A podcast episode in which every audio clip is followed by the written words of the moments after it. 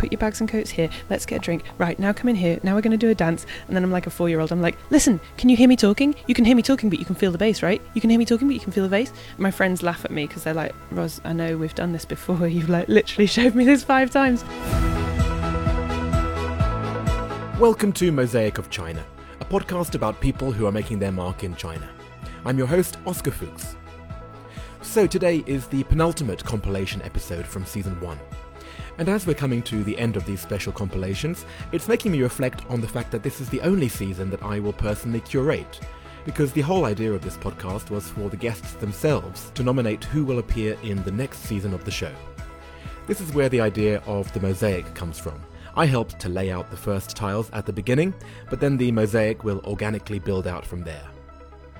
The reason I bring this up now is to explain that, as diverse as my network was in putting together the season, it's still largely limited to people in Shanghai.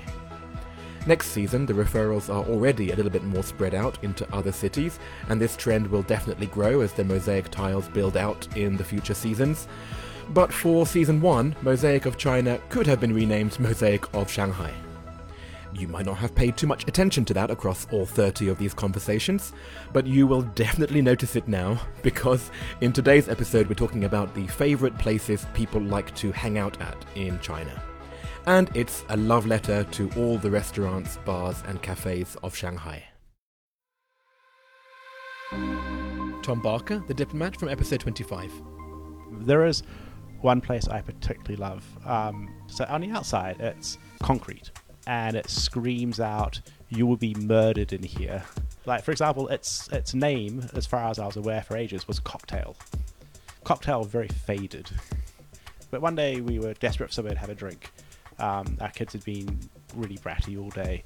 We were just really frazzled, but we didn't really want to go anywhere. So I saw that place. I saw it was open. The lights were finally on for the first time that we would walk past it. So we went in, and inside it was just this amazing clean, semi welcoming environment um, where someone had clearly really been into the Beatles and had just embraced the sort of the 60s mod vibe in a really bizarre way.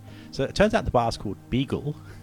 Beagle, never heard of it. No, you can still smoke all you want inside. That's the downside. Um, but the cocktails, they were so annoyingly good.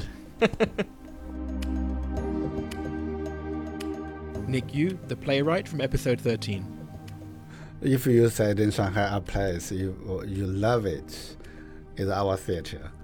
I I really uh, crazy for my job. Since 1995, I stayed in this road. Every night, I almost the last guy to leave this building. Jorge Lucio, the marketer for Sprite from episode 5.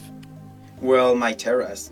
I, I like my terrace, and uh, we threw amazing parties there, and then I really enjoy having people coming over to the terrace and enjoy the, the good weather.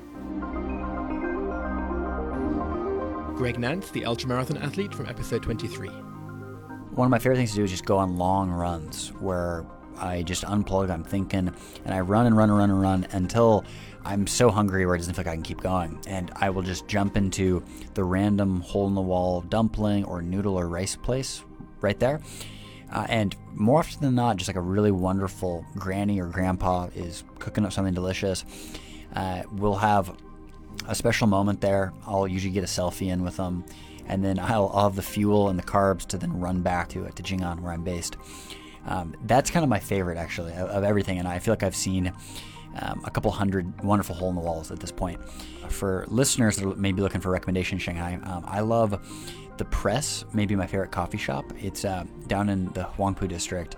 It, uh, it's the site of uh, one of the old newspaper presses. And so it's beautiful, like kind of Greco Roman style architecture. And it's relatively affordable, you know, Americanos and coffee there. It's just really beautiful place to like go do some work, set some goals. And then my favorite kind of hangout. I'm not a big night owl anymore. I go to bed relatively early. I'm, I'm pretty boring.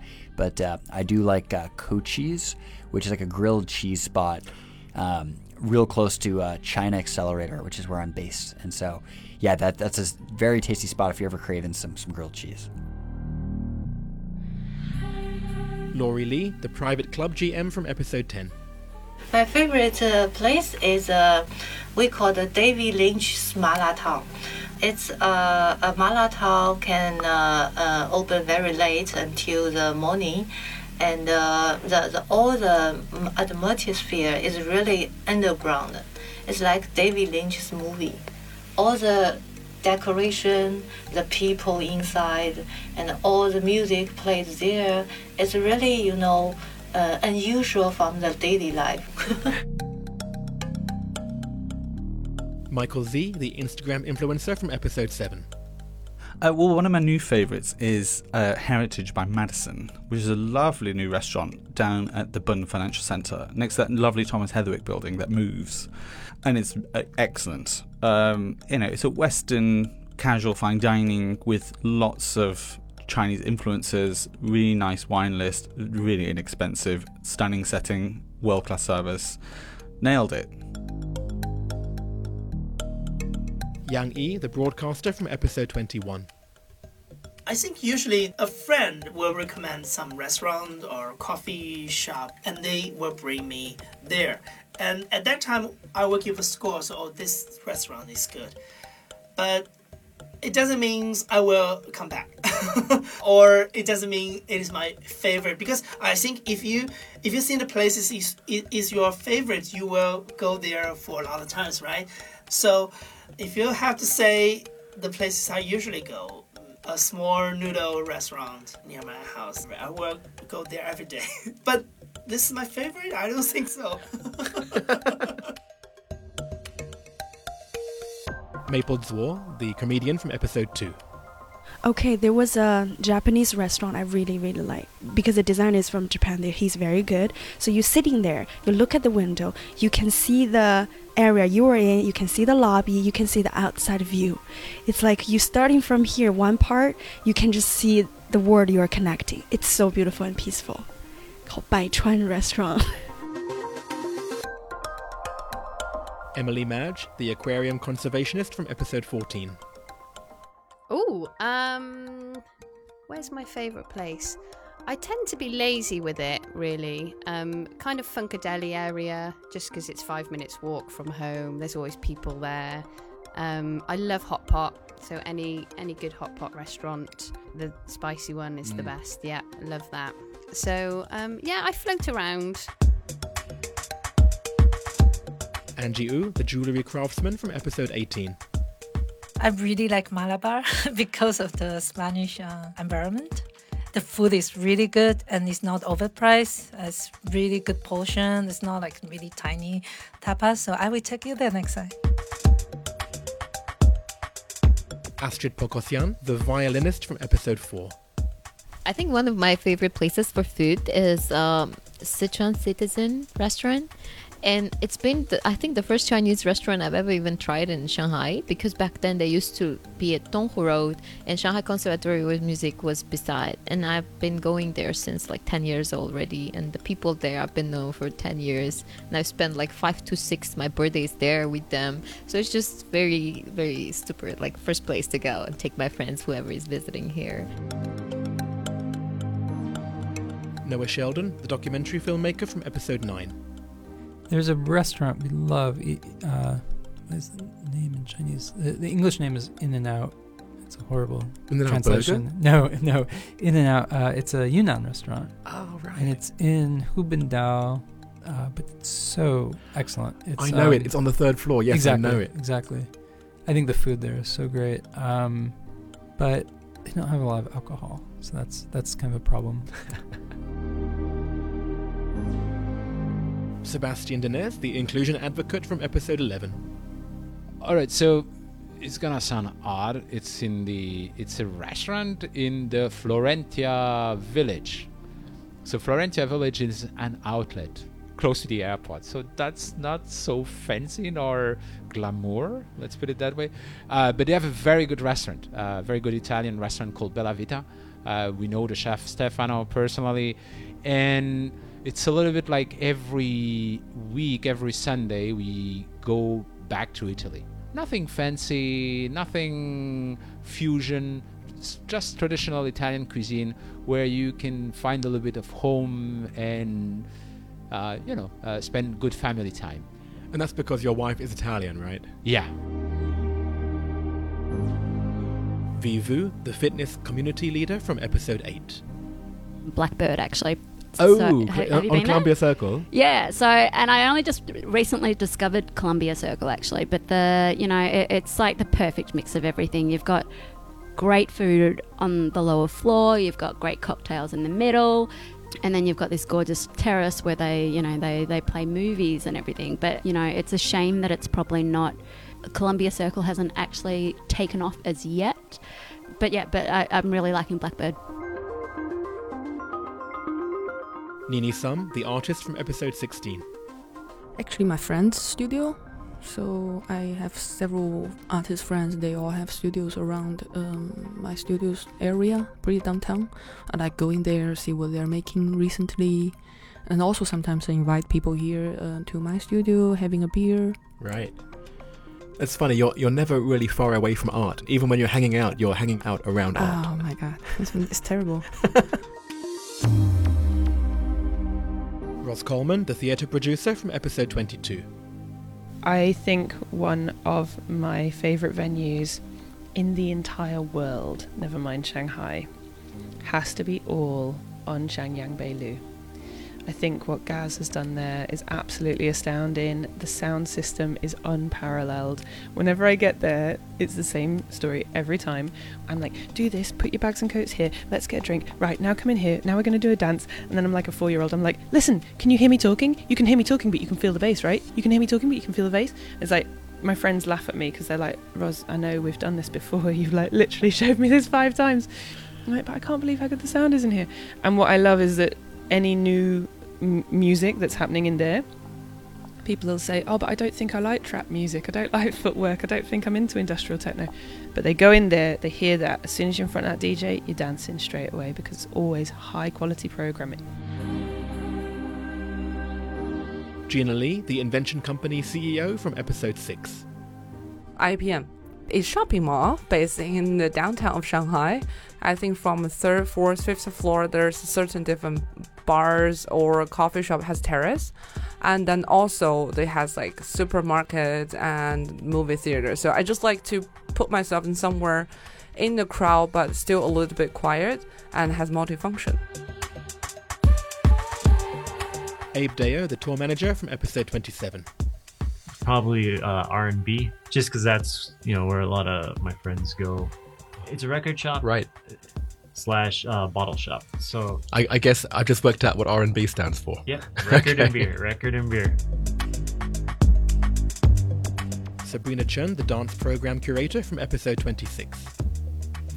Well, if you put me into the fashionable place, I would still enjoy it, but maybe I would not proactively choose to go. Maybe it's because um, I've grown up in Shanghai. I've seen too many of that. For me, I feel like a little bit fed up with it.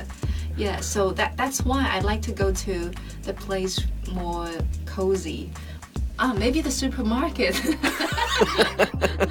you know, 盒马鲜生, it's it's magic.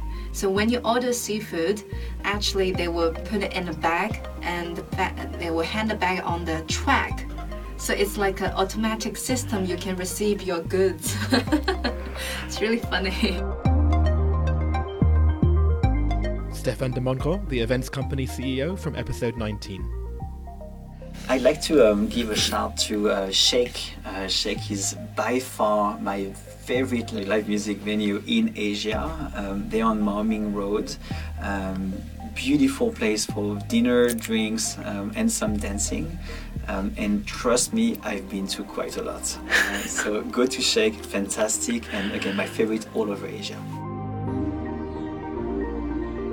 Srinivas Yanamandra, the compliance leader from episode 15. so the best place to hang around uh, is always the one and once you go uh, and take a walk in the evening i think you really can't stop admiring the other side how it has been created and uh, the phenomenal fact is that it has been done in the past 20 years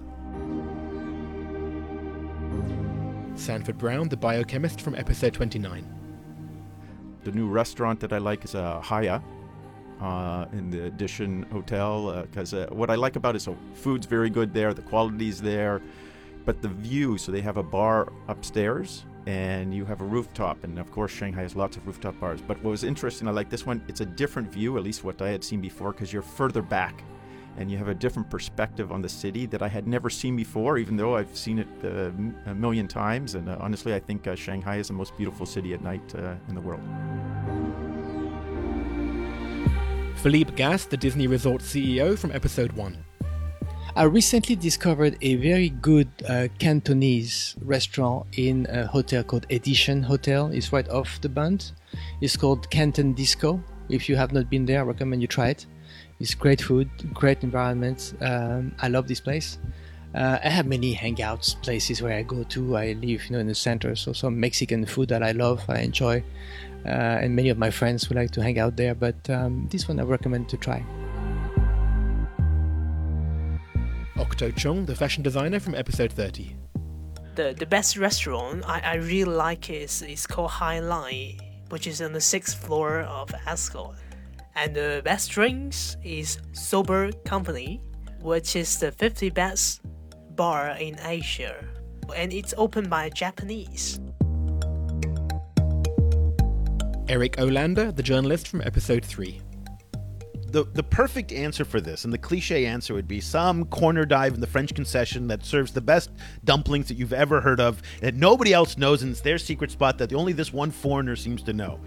Uh, I won't give you that answer because, uh, to be honest with you, you know, eating Eastern Chinese food, so that is Shanghai Chinese food. Actually, it's not my favorite. I got to be honest with you. It's greasy. It's there's I don't like the MSG, and it's very salty. Uh, I prefer like southern Chinese food, Yunnan. So I actually like the French bistros and the Western food here in the French concession. Uh, I don't have a particular favorite. I mean, I do. I'm, listen, I'm a big Wagas fan. That's not a. Uh, I mean, that's a very kind of mainstream pedestrian answer, but they do a good. They do a good service. You know what I'm going to say. But I. Uh, I don't actually have a favorite dive or corner or hole in the wall in Shanghai. Lysanthia Taylor, the pain expert from episode 28. So my favorite place is a cafe. It's on Huaihailu. It's Mm. called On Air, and it's sort of in the tucked away in the back of a um, a, a little lane, but you won't know it's there. Nice. You have to, you know, someone someone has to take you. Lexi Comstock, the cookie supplier from episode 20. My friend Adam had this amazing apartment right on the corner of Fuxing and Wulumuqi, and he made a New Year's resolution one year to throw a theme party every month, and he just nailed it. And ever it was super open, like you know you could bring anyone, and there were various themes like you know Chinese New Year, um, 80s prom, all the stuff, and people would dress up, and so that was like you know party side that was really fun to go out in. But also he had a great balcony, so you know kind of Sunday afternoons lounging on the balcony that was pretty ideal. Gigi Chang, the translator from episode 24. Well, my go to restaurants if friends come to town in Shanghai would be Spicy Moment on Wuyuanlu is a Hunan restaurant. Um, I particularly like it because it's very difficult to get good Cantonese food here. Good in the sense that Cantonese food is not just about ingredients or taste or flavorings, but you have to fry everything on a very, very, very, very hot wok and that is a particular taste. Like you can't really describe it. It's not like a flavor salty or sweet. But if you fry something on a very hot wok it tastes different from a non-hot wok. And, And is it also a wok that's been fried before and has some residual taste from a previous? no no, no, It, it, it is not like a flavor type taste but that is something it, it it's like cooking something on wood on coal hmm. or on gas hmm. or on electric they taste different and i love that restaurant because even though okay hunan food tastes very different from cantonese food mm. but that taste of fire is in it And with that, we've reached the end of another compilation. And I love that last comment. I've been going to that restaurant that Gigi mentioned, and she's totally right about the taste of fire. Next week will be the final compilation. It's all about favorite words and phrases in Mandarin. Definitely a fun and useful one, and this time not just for fans of Shanghai. Thank you very much. Thank you. Thank you so much. Thank you too. Thank you very much. Thank you. Thank you again. Thank you so much. Great, thank you. My pleasure too. Thank you very much. Thank you. Thank you. Thank you. Thank you so much. Thank you for having me. Awesome. Thank you. Thank you. Thank you. Thanks for having me. Thank you for having me. Thank you so much for having me. Thank you for having me. Uh, thank you. Thank you very much. Thank you. Great to see you too. Thank you so much. Thanks. Thank you.